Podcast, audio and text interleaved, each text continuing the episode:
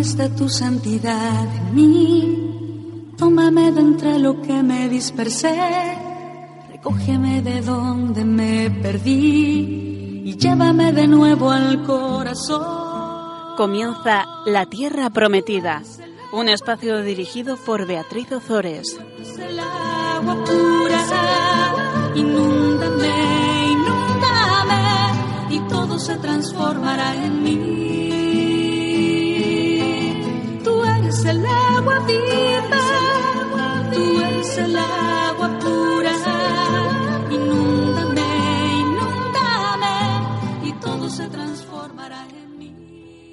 Buenas tardes, queridos oyentes de Radio María. Estamos un sábado más compartiendo la palabra de Dios en el programa La Tierra Prometida. Vamos a comenzar invocando al Espíritu Santo para que nos ilumine y para que nos abra el entendimiento y podamos así comprender bien la palabra de Dios. Ven, Espíritu Santo, y convierte mis oídos, mi corazón y toda mi persona en tierra buena capaz de acoger la palabra como una semilla y hacerla germinar. Ven, Espíritu de la vida, desciende y derrámate sobre mí, como una llovizna suave se derrama, penetra, refresca y fecunda un campo destinado a dar fruto. Ven y ayuda el leve pero continuo crecimiento de mi ser hacia la criatura nueva, hecha imagen de Jesucristo, mi Maestro y mi Señor. Amén. Pues comenzamos, comenzamos, no, continuamos, perdón, con el libro de Josué. Mm, saludo a, todos los vosotros que escucháis habitualmente este programa, pero también a aquellos de vosotros que lo escucháis por primera vez. La Tierra Prometida es un programa que trata sobre Antiguo Testamento. Mi nombre es Beatriz Ozores y estamos en, en esta temporada estamos comentando el libro de Josué. El libro de Josué. En el programa pasado eh, continuábamos con la conquista, con la conquista de Jericó.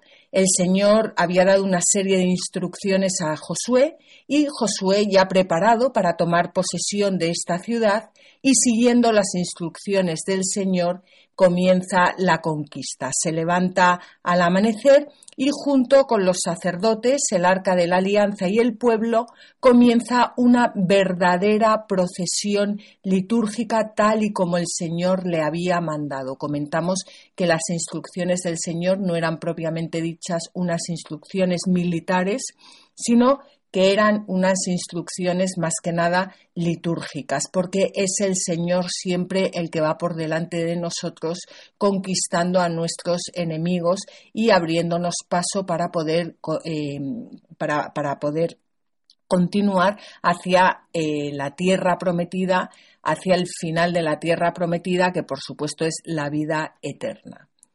El séptimo día, al dar la séptima vuelta y tras el sonido de las trompetas, la muralla de Jericó se desploma sobre sí misma y el pueblo se lanza al asalto de la ciudad. Pues bien, hoy vamos a continuar, vamos a continuar y vamos a ver qué pasa una vez que se derrumban esas murallas. Estamos, os recuerdo que estamos en el libro de Josué, capítulo 6, y vamos a leer a continuación los versículos 22 al 23. Josué dijo a los dos hombres que habían explorado la tierra, Id a casa de la prostituta y sacadla de allí, junto con sus pertenencias, tal como se lo habíais jurado. Los jóvenes exploradores fueron y sacaron a Rahab, a su padre, a su madre, a sus hermanos y todo lo que tenía. Sacaron a toda su familia los instalaron fuera del campamento de Israel. Recordáis que Rahab era aquella prostituta que había acogido a los exploradores del Señor y había pactado un, eh, un pacto con ellos que consistía en que ella, junto con toda su familia, su padre, su madre, sus hermanos y todos aquellos que entraran en su casa con todas sus pertenencias, quedarían con vida una vez que los israelitas conquistaran la, la ciudad de Jericó. Pues Rahab se incorpora, se incorpora al pueblo de Israel y obtiene la salvación por haber acogido a Dios representado en sus mensajeros. Fijaos si es importante la figura de Rahab, que su recuerdo llega hasta el Nuevo Testamento y es una de las mujeres que figuran tanto en la genealogía de Jesús en Mateo 1.5, que vamos a leer la continuación, como en la carta a los hebreos.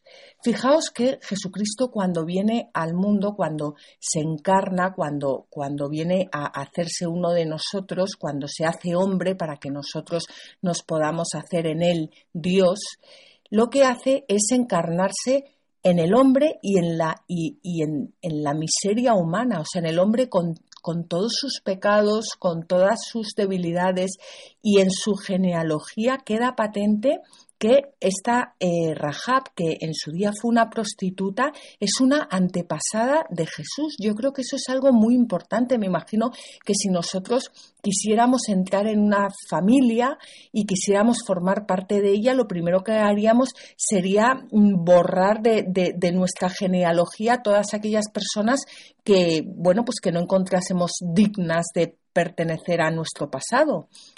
Pues Jesús todo lo contrario. Jesús en su genealogía deja, em, deja patente para, toda la eternidad que Él se ha encarnado en el hombre con todas sus debilidades y con todos sus pecados para sacarnos de la esclavitud del pecado. Vamos a leer primero eh, la genealogía de Jesús recogida en Mateo 1.5 perdón, del 1 al 5.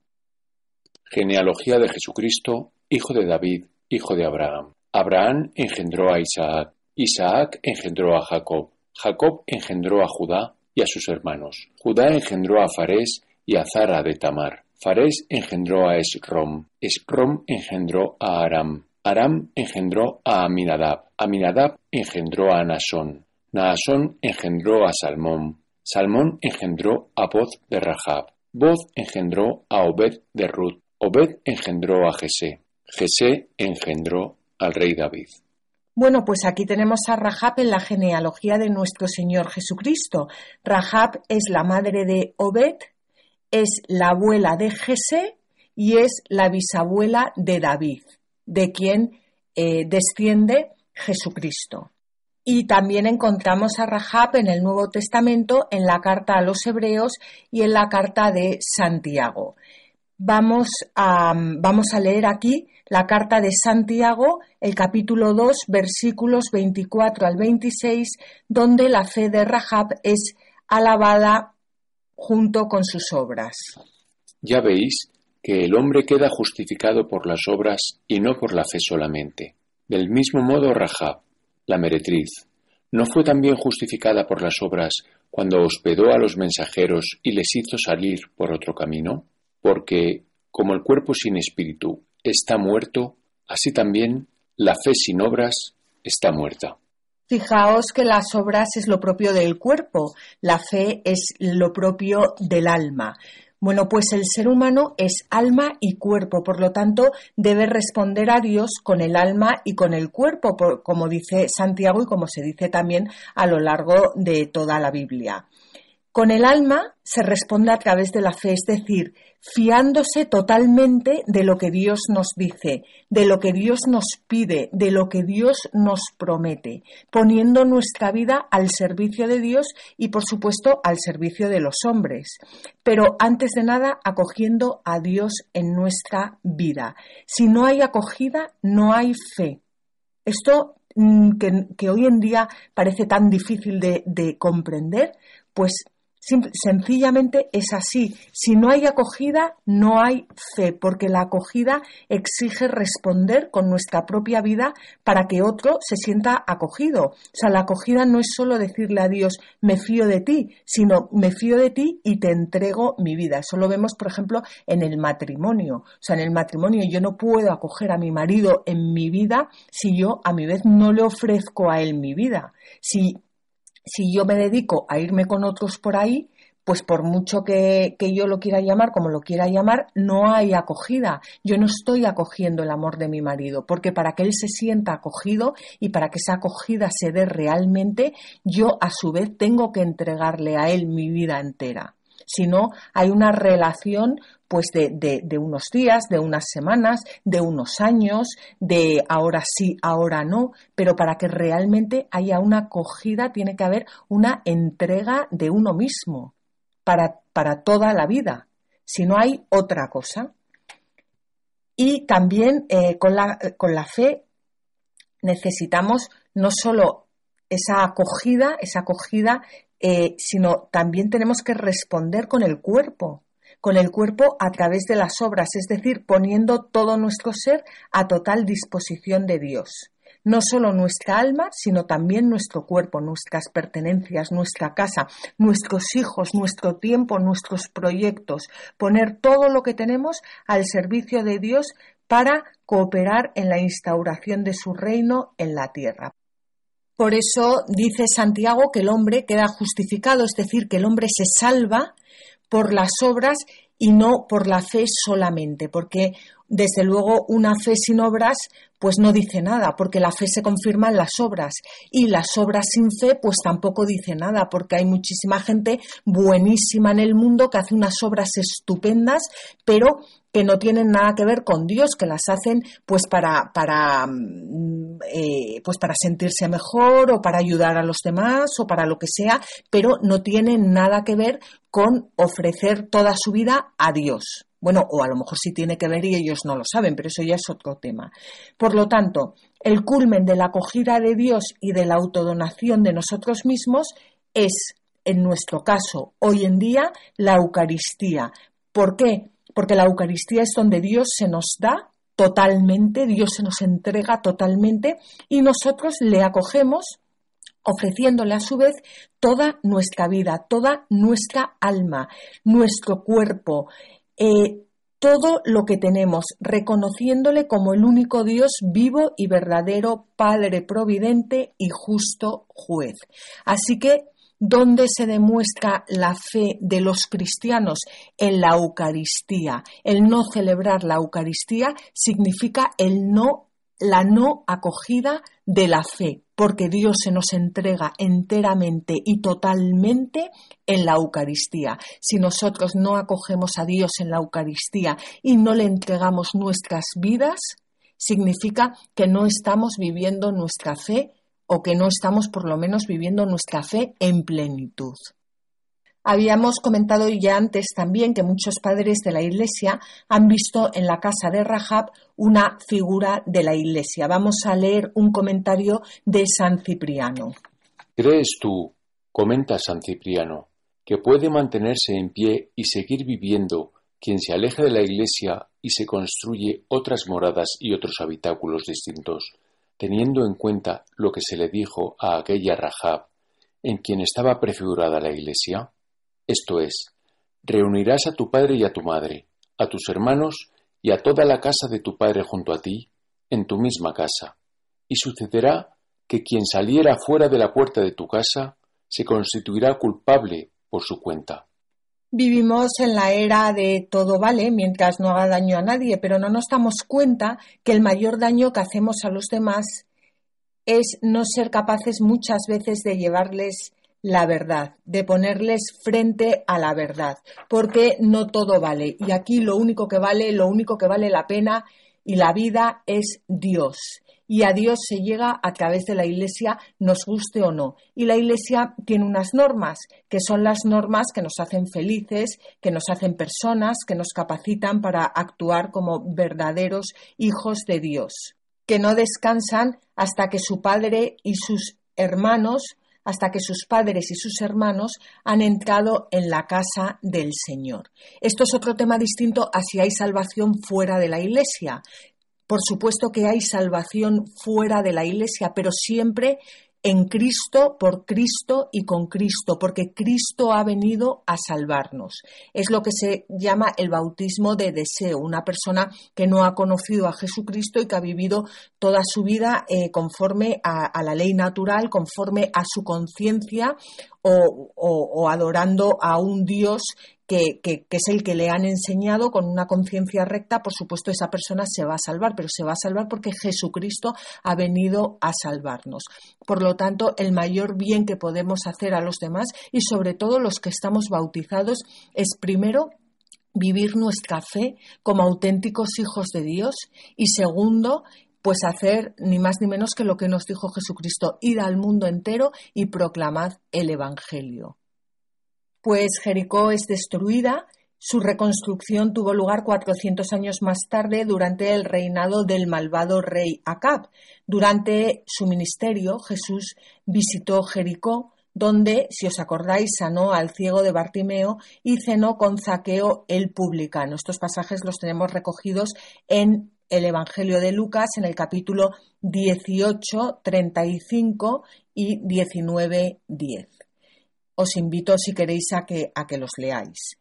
Vamos a ver qué ocurre a continuación. Estamos, bueno, seguimos en el capítulo 6 del libro de Josué y vamos a leer los versículos 24 al 25.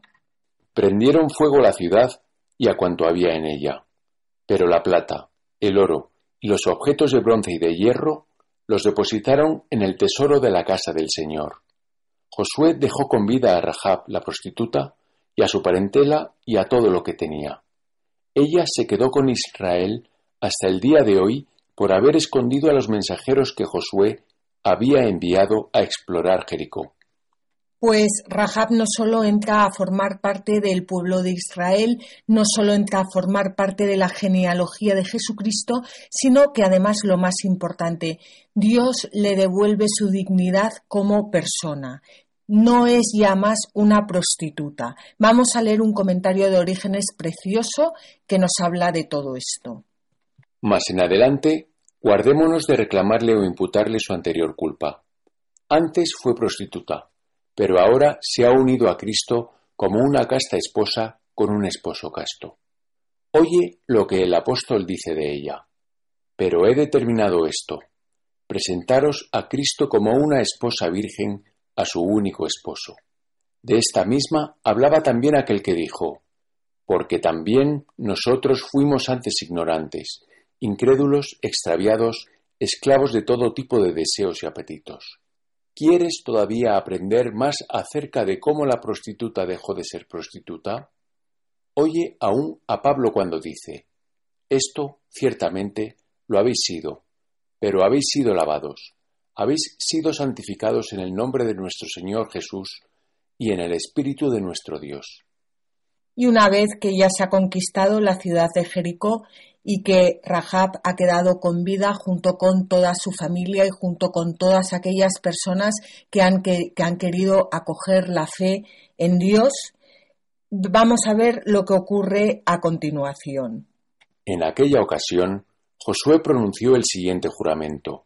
Maldito sea delante del Señor quien levante y reconstruya esta ciudad de Jericó, que ponga sus cimientos sobre su hijo mayor y coloque sus puertas sobre su hijo menor.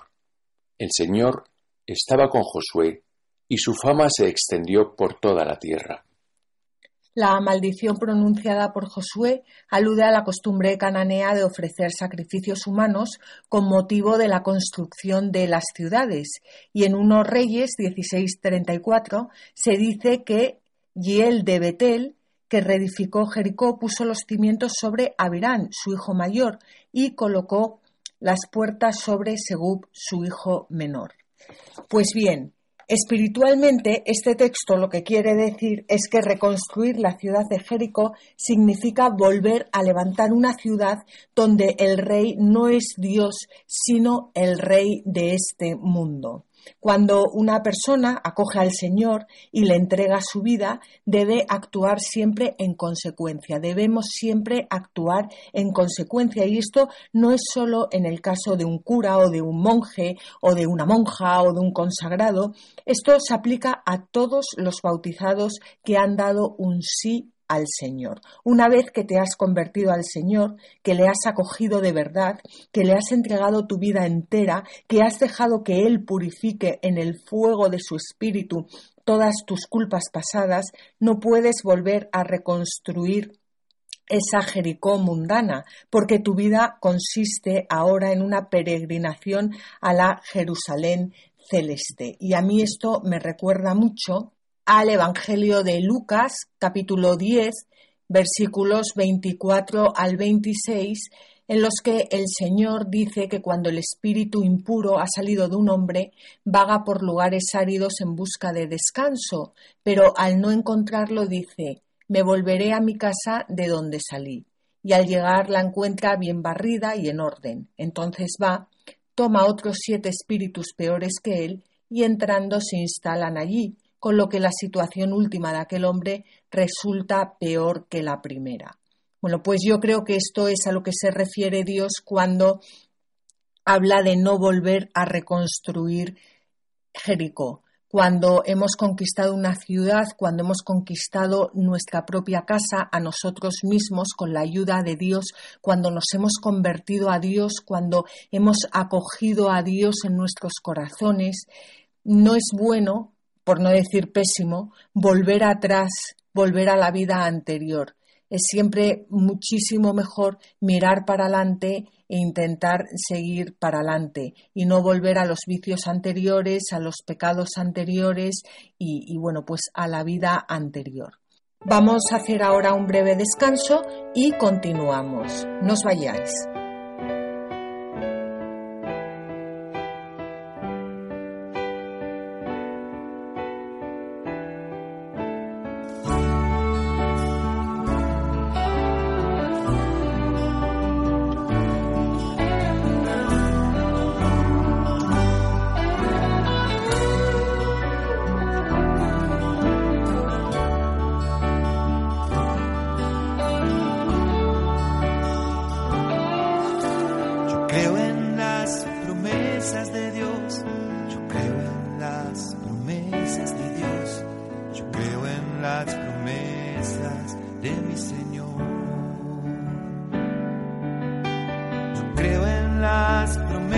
de Dios. Yo creo en las promesas de Dios. Yo creo en las promesas de mi Señor. Si soy fiel en lo poco, Él me confiará más. Si soy fiel en lo poco, mis pasos guiará. Si soy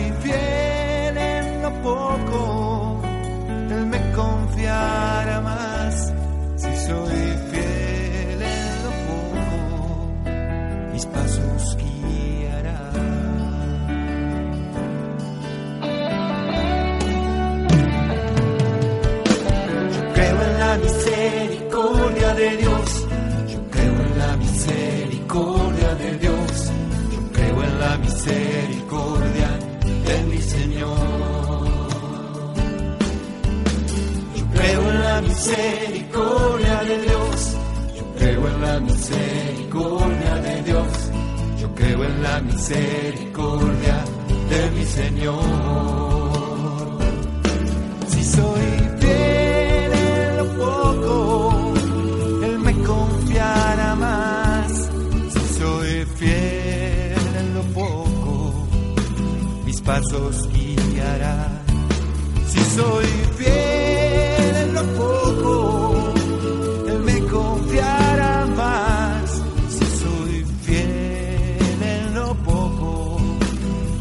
Jesus.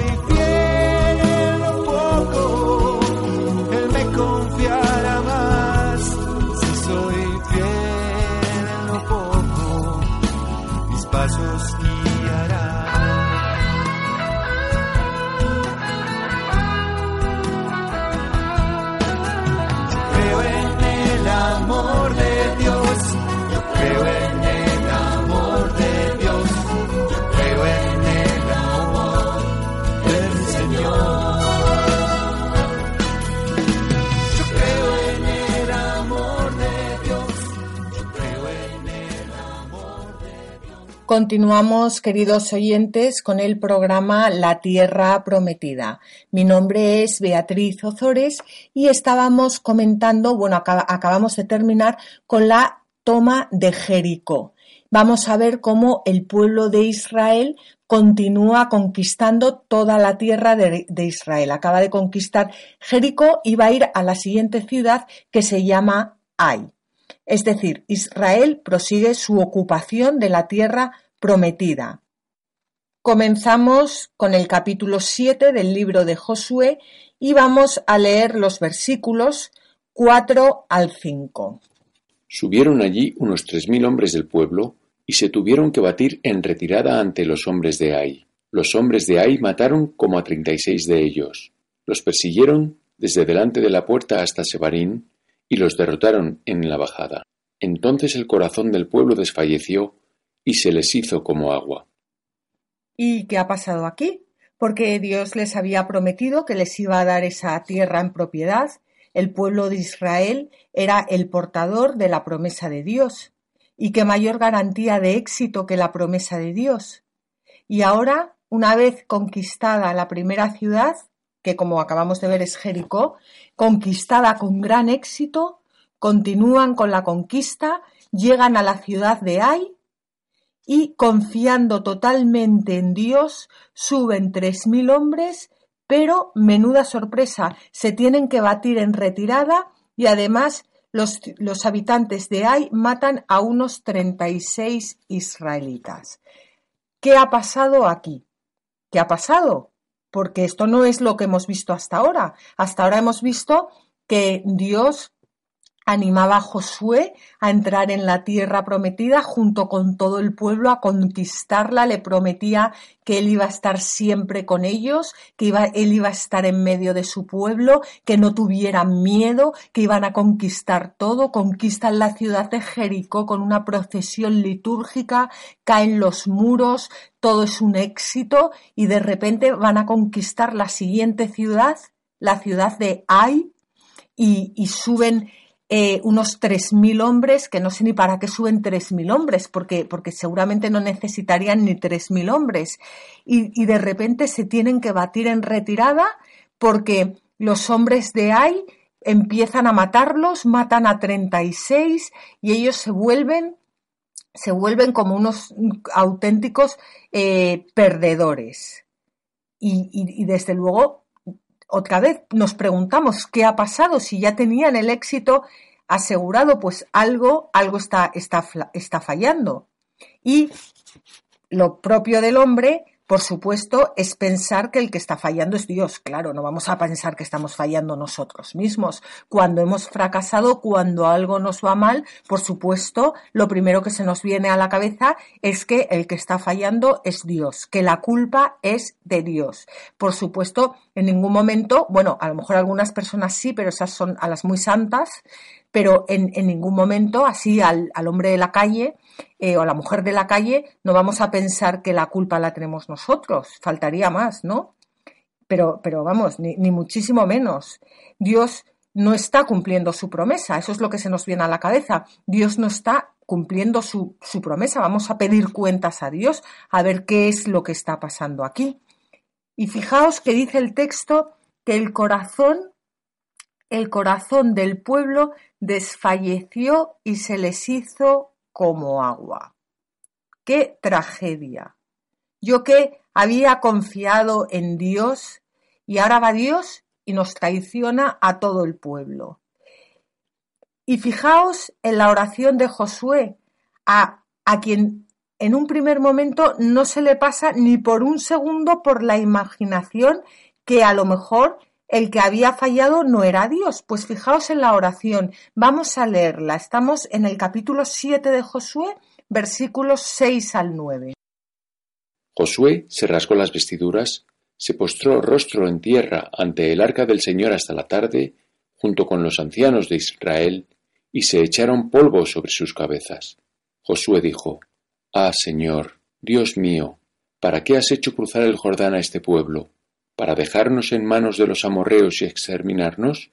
Ojalá nos hubiéramos quedado al otro lado del Jordán. Y yo, Señor mío, ¿Qué voy a decir después de que Israel ha vuelto la espalda ante sus enemigos? Los cananeos y todos los habitantes de esta tierra se enterarán, nos rodearán y borrarán nuestro nombre de la tierra. ¿Qué vas a hacer por tu grandioso nombre?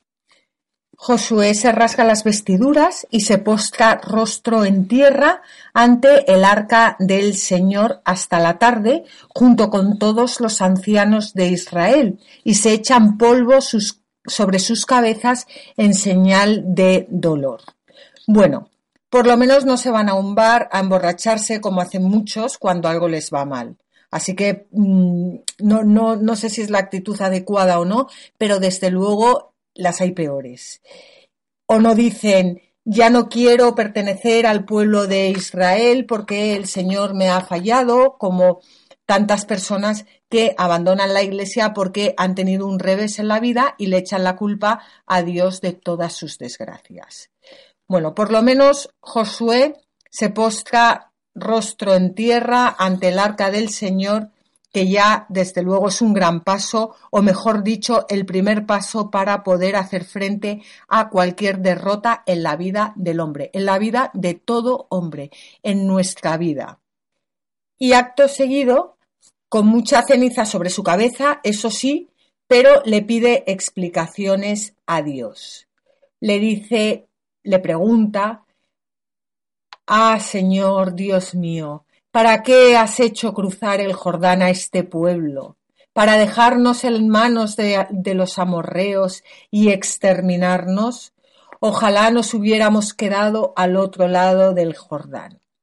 Es decir, Ojalá no te hubiéramos creído, ojalá no hubiéramos creído en ti y no te hubiéramos obedecido, porque desde luego nos hubiera ido mucho mejor a todos. Nos hemos equivocado, Señor. Hemos confiado en ti y nos has fallado tan bien como parecían que iban las cosas con la conquista de Jericó, ahora ya empiezas a fallarnos. Ya sabía yo que tus promesas de vez en cuando fallan. Es que estoy recalcando mucho esto porque esta es nuestra actitud, esta es la actitud del hombre. O sea, el Antiguo Testamento está escrito para el hombre, no está escrito para hombres mm, que nacieron dos mil años antes de... No, no, está escrito para el hombre, para el hombre de todos los tiempos. Y está, fijaos que Josué era santo y que Josué creía en el Señor y que Josué entró en la tierra prometida a conquistarla, pero cuando las cosas fallan, lo primero que se nos suele venir a la cabeza es que, por supuesto, la culpa la, la, la tiene, la tiene Dios. Vamos a ver, si cruzar el Jordán era una prefiguración del bautismo, quedarse al otro lado del Jordán equivale a decir, ojalá no hubiéramos sellado un pacto contigo. No ha funcionado. Creímos que iba a ser otra cosa. Esperábamos otra cosa de ti. Eso es lo que realmente, lo que realmente significa. No me compensa, o sea, no me compensa, no me compensa ponerme al servicio del Señor, no me compensa el bautismo, no me compensa, no me compensa ser pueblo de Dios, no me compensa ser cristiano. Esto es lo que, lo que se entiende o lo que yo creo que el, el texto nos da a entender que pasa por la cabeza de Josué y que es algo, por otra parte, totalmente humano. Y ahora tenemos otro problema y es que Dios nos ha fallado. Y, ahora, una vez que nos ha fallado, bueno, pensamos que nos ha fallado, le, le decimos a Dios, le, le exigimos, le, pedimos que nos diga que por qué, por qué, por qué, por qué nos ha hecho, mm, nos ha sacado de donde estábamos, por qué, que ojalá nos hubiéramos quedado donde estábamos, que estábamos mucho mejor. Y ahora viene el segundo problema, y es que, ¿qué vamos a decir después del fracaso de Israel? ¿Qué vamos a decir a los demás? ¿Qué vamos a decir con un pueblo de Dios que ha vuelto la espalda a sus enemigos y todo, por supuesto, por culpa de Dios? Claro, no va a ser por nuestra culpa. Eh, ¿qué, vamos a, ¿Qué vamos a decir a los cananeos? Porque los cananeos, cuando se enteren de que Dios ya no está con el pueblo de Israel, lo primero que van a hacer es eh, pues ir a cargarse a todos, porque ganas, desde luego, les debían de tener. Pero también aquí, o sea, después de leer todo esto, hay algo bueno.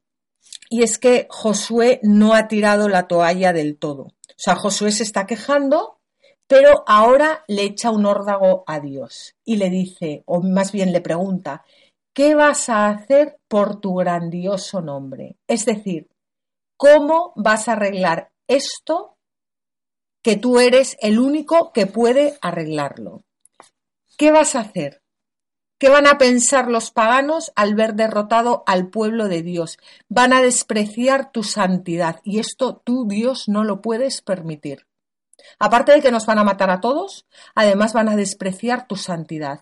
Y esto es algo que tú no puedes permitir bajo ningún concepto. Bueno, pues vemos que la oración, la oración de Josué es una oración muy humana, muy humana, en cuanto tenemos un fracaso, lo primero que pensamos es cómo Dios ha podido permitir esto, cómo Dios como si todo fuera culpa de Dios, como si nosotros no tuviéramos nada que ver en, nada. Y, y esta pregunta que Josué le hace a Dios es como lo que diría, bueno, es echar un órdago o es lo que diríamos hoy en, día, eh, tirar la pelota al tejado del otro. ¿Qué vas a hacer por tu grandioso nombre? Yo ya me he quejado, yo ya te he dicho que no entiendo nada de lo que ha pasado, que no sé cómo has podido hacer esto, pero ahora ¿cómo lo vas a resolver?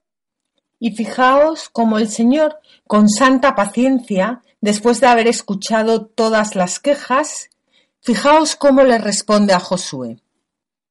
El Señor dijo a Josué, Anda, levántate, porque ya haces postrado rostro en tierra? Israel ha pecado, ha violado el pacto que les impuse. Se han quedado con algo consagrado al anatema.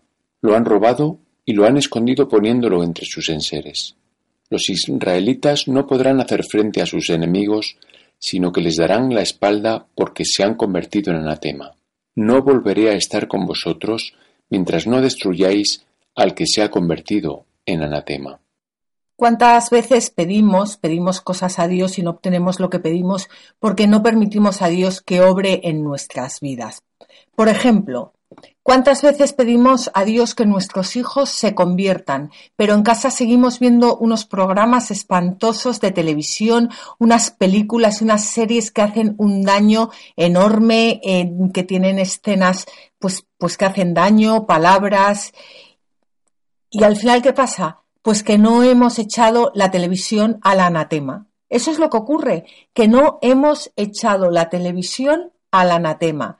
Porque para que mis hijos se conviertan, lo primero que tengo que hacer es convertirme yo y hacer de mi casa una iglesia doméstica, una casa de oración. Y en una casa de oración no puede haber una televisión encendida todo el día en la que se están escuchando blasfemias, en las que se están viendo escenas pornográficas y en las que se está viendo de todo.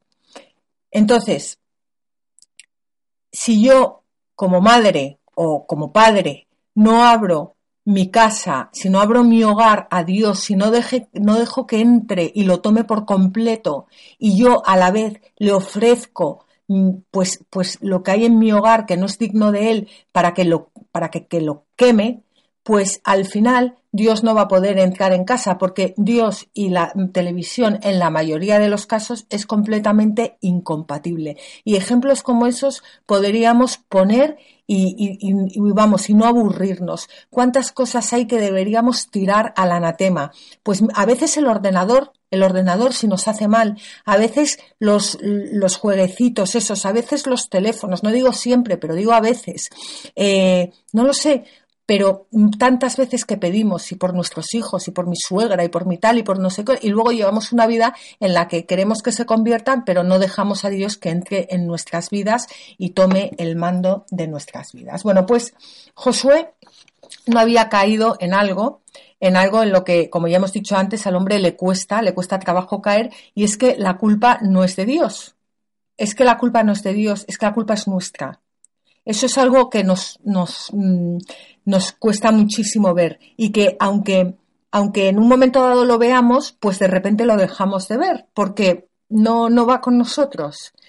Es un pequeño detalle que se nos suele escapar, ¿no? Israel ha pecado esto es lo que esto es esto es en definitiva lo que ha, lo que ha ocurrido que Israel ha pecado y ha olvidado el pacto que eh, pues el pacto que selló que selló con Dios ¿Y qué ha pasado? Que, bueno, pues ha habido una persona en Israel que se llama Acán, que se ha quedado con algo consagrado al anatema. Lo ha robado y lo ha escondido poniéndolo entre sus enseres.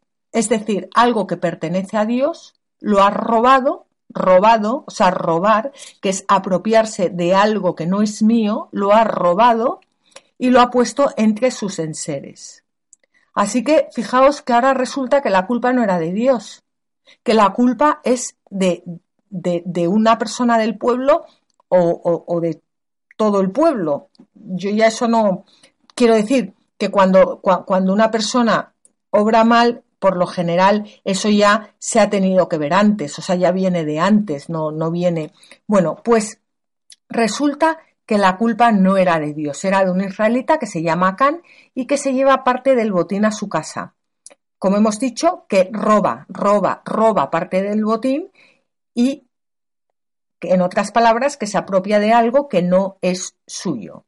Y cuando nosotros hacemos eso, por muy pequeñito que sea el botín, cuando nos apropiamos de cosas que no son nuestras, eh, de cosas como por ejemplo, ya, ya, no estoy hablando de dinero, porque bueno, mm, siempre pensamos que robar es robar dinero, robar mm, pulseras o, o, robar. No, no, pues puede ser, por ejemplo, cuando nos apropiamos de méritos que no son nuestros, sino que pertenecen a otras personas o al mismo Dios, o cuando nos apropiamos de, elogios que no son para nosotros, o cuando nos apropiamos de lo que sea, lo que estamos haciendo es romper el pacto que Dios, por su infinita misericordia, ha querido hacer con cada uno de nosotros. Y el resultado es que no solo nos perjudicamos a nosotros mismos, que eso desde luego, sino también a todos aquellos que tenemos a nuestro alrededor. Y eso lo vemos hoy en día, lo vemos en la política.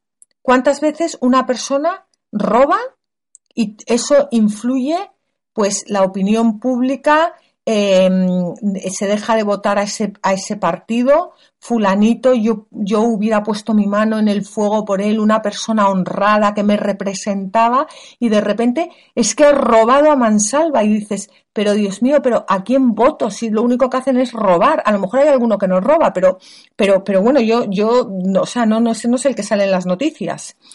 Eh, se ve en la política, se ve, se, bueno, se ve en nuestras vidas, se ve en las infidelidades, cuántas veces se le roba a uno su mujer o su marido, o cuántas veces se roba de una casa un padre o una madre, o bueno, ya ni, ni, ni, ni qué decir claro cuando se roba la vida de una persona.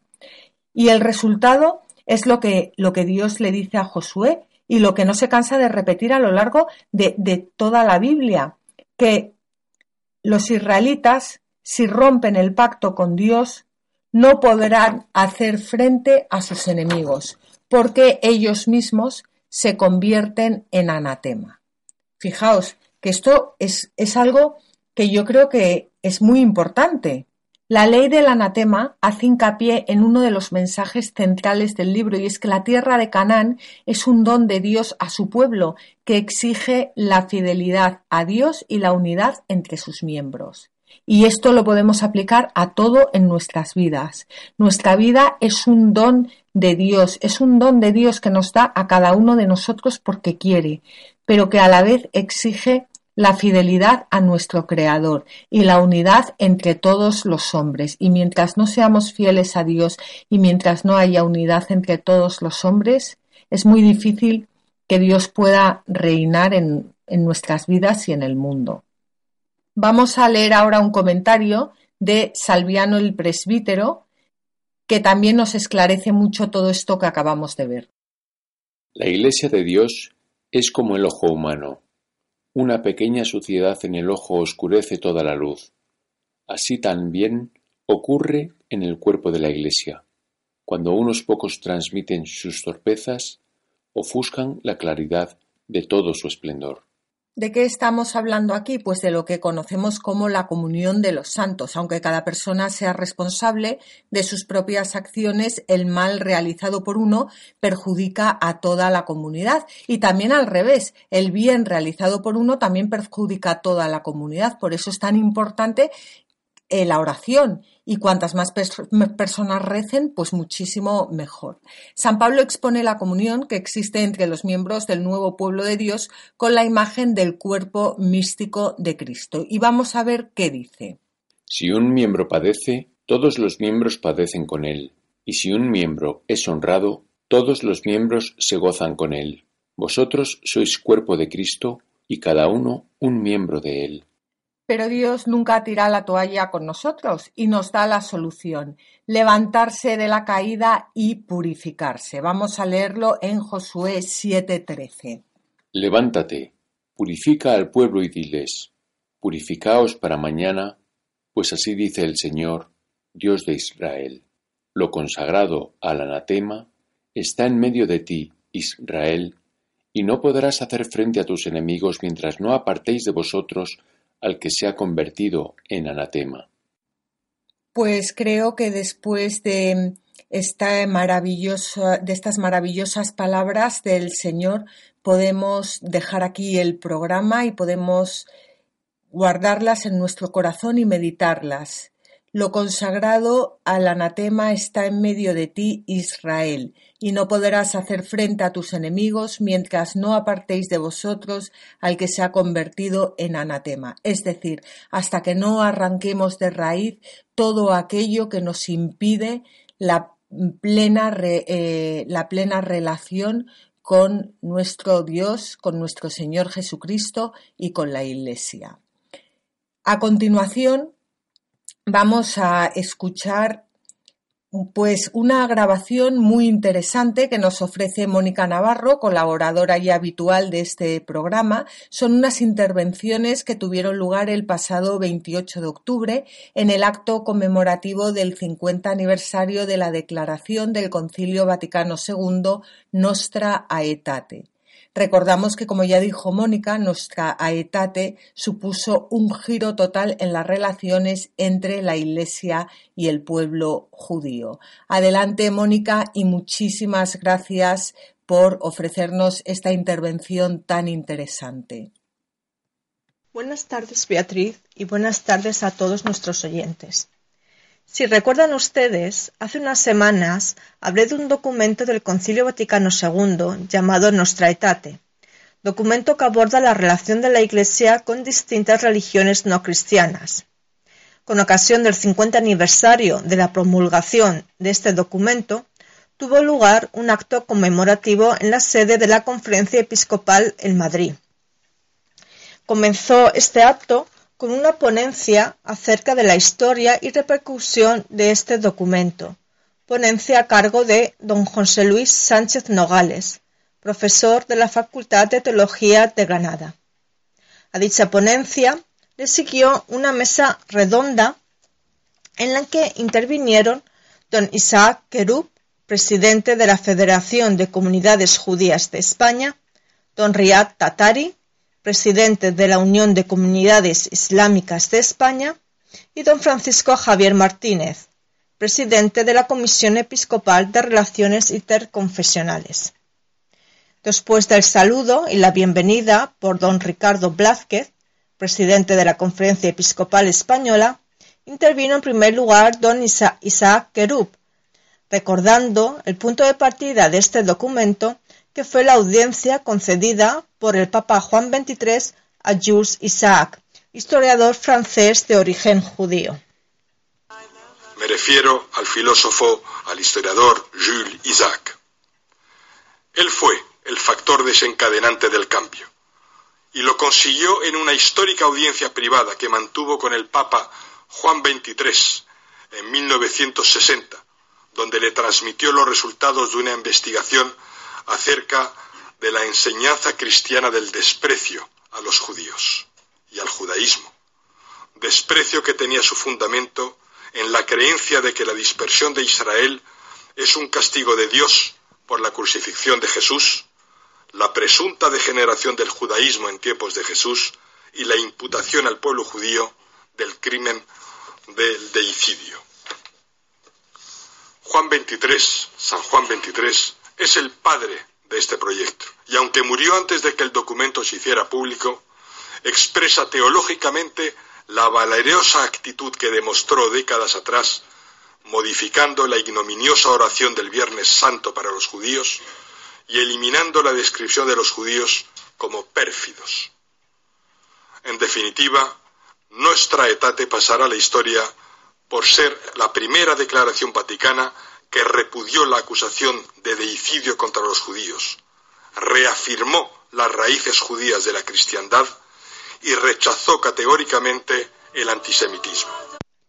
Don Isaac Kerub hizo también referencia al trabajo que todavía queda por hacer.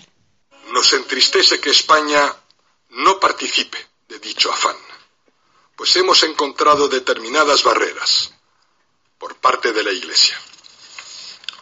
Hemos comprobado con pesar, a veces, la falta de información y formación en el clero español sobre las relaciones judeocristianas, lo que provoca de modo genérico que exista desinterés en una materia a la cual la Santa Sede lleva dando carta de naturaleza los últimos 50 años y a la que los sucesivos pontífices han dedicado, han dedicado numerosos gestos, discursos e incluso enseñanzas teológicas expresas.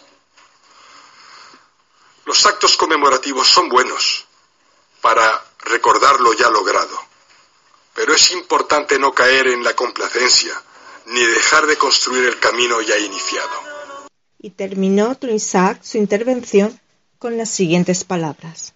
El diálogo judeocristiano, señoras y señores, debe en definitiva contribuir a lograr una sociedad más libre y más justa, colaborando juntos en su consecución. Las bases las han sentado grandes hombres como Jules Isaac, Agustín Bea, San Juan XXIII y San Juan Pablo II.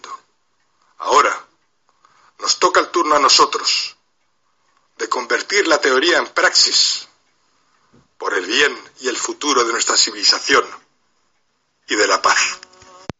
A continuación tomó la palabra don Riad Tatari, presidente de la Unión de Comunidades Islámicas de España, y cerró el acto don Francisco Javier Martínez, presidente de la Comisión Episcopal de Relaciones Interconfesionales.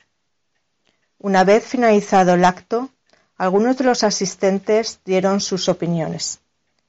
Primeramente, escucharemos a don Francisco Javier Martínez.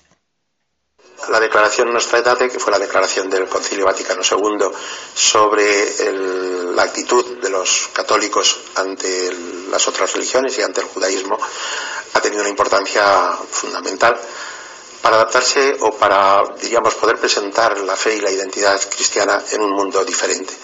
en etapas anteriores de la historia, Dios mío, todos tenemos cosas de las que pedir perdón y, la Iglesia Católica lo pide sin ningún tipo de, recelo en aquellas cosas en las que ha contribuido a, ser un instrumento de división en lugar de un instrumento de unión y de unidad. En este momento es evidente que no solo por una exigencia de las circunstancias del mundo, sino por exigencia de nuestra propia fe, deseamos la unidad de, todos los hombres y la colaboración de todos los hombres. Con el pueblo judío, evidentemente, nos unen unos lazos que también a raíz de la declaración y a lo largo del siglo XX se han ido haciendo mucho más explícitos y concretos.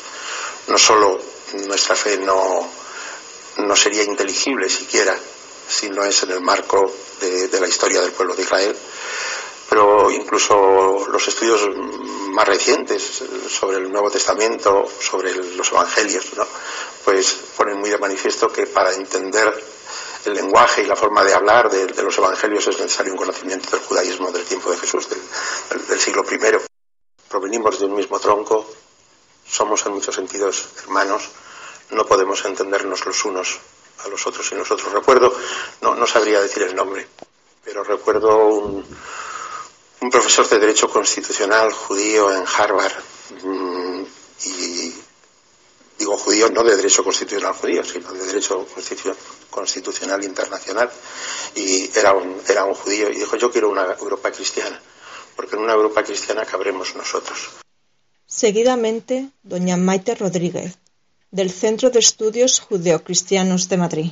Es verdad que queda mucho por hacer, muchísimo trabajo por realizar, eh, la formación de nuestros sacerdotes, de nuestros profesores en los colegios, la educación, esa relación, queda mucho por hacer. Pero seguimos trabajando y, y ya te digo, la importancia es no aquí en España, a nivel mundial, en América, en todos los lados. Y finalmente, don Isaac Kerub. Para la Federación de Comunidades Judías de España y para el judaísmo en todo el mundo, la declaración Nuestra Etate, que hoy cumple 50 años, es de una importancia trascendental. Eh, esa declaración dentro del Vaticano II hace 50 años supuso un cambio radical de las relaciones entre la religión católica y las demás religiones, pero sobre todo con respecto al judaísmo, y particularmente tomando en consideración lo que había habido antes.